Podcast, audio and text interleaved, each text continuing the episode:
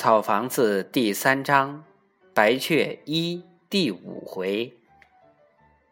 桑桑充当了一个可笑的角色，但人家桑桑愿意。温幼菊说，桑桑是蒋一伦的谍报人员。桑桑的母亲说，桑桑是蒋老师花钱雇的一个跑腿儿的。桑桑不管别人怎么说，照样做他愿意做的事儿。唯一使桑桑感到遗憾的是，那些信只是在他身边稍作了停留，就不再属于他，而被送到了蒋一伦或白雀的手上。那是一个又一个的小秘密，而这些秘密。只是在他眼里一晃便消失了，他仿佛有人总往他的口袋里塞一块糖，可很快又被人家掏走了。桑桑在心里记着，他给蒋一伦和白雀一共传了多少封信，而当这个数字变得越来越大时，他的心底里慢慢的。生长出一个念头：我可以看看吗？就这一个念头，惊得他东张西望了好一阵。但这个念头很顽固，竟不肯放过桑桑。这是一个星期天，桑桑又走进了深深的小巷。从走进小巷的那一刻起。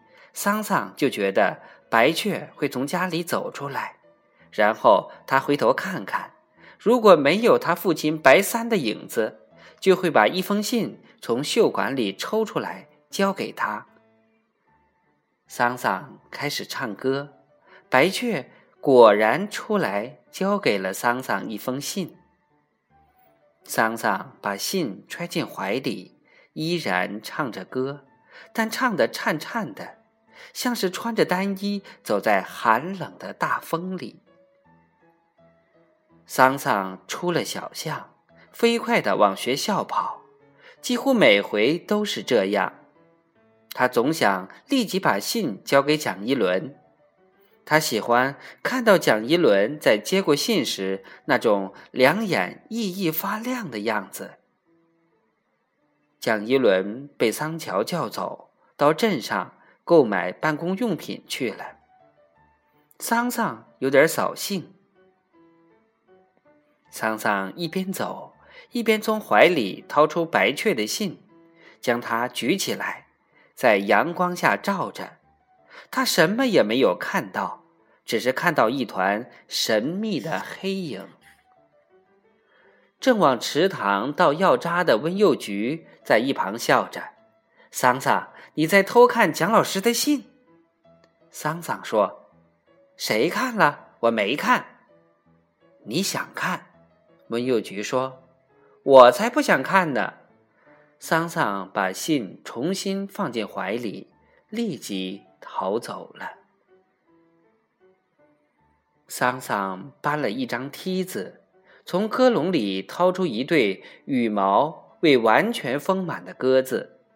双手将它们一只一只的抛到空中，其中一只直接就飞到了房顶上，另一只却在飞起来之后不知道该往哪儿飞，竟然晃晃悠悠的飞了好几圈，最后落到了河边的草垛上。桑桑爬上草垛顶赶它，那只鸽子见了桑桑就矮下身子。几次做出要飞的样子，可又没有飞，直到桑桑马上就要抓住它了，才一拍翅膀飞到了房顶上。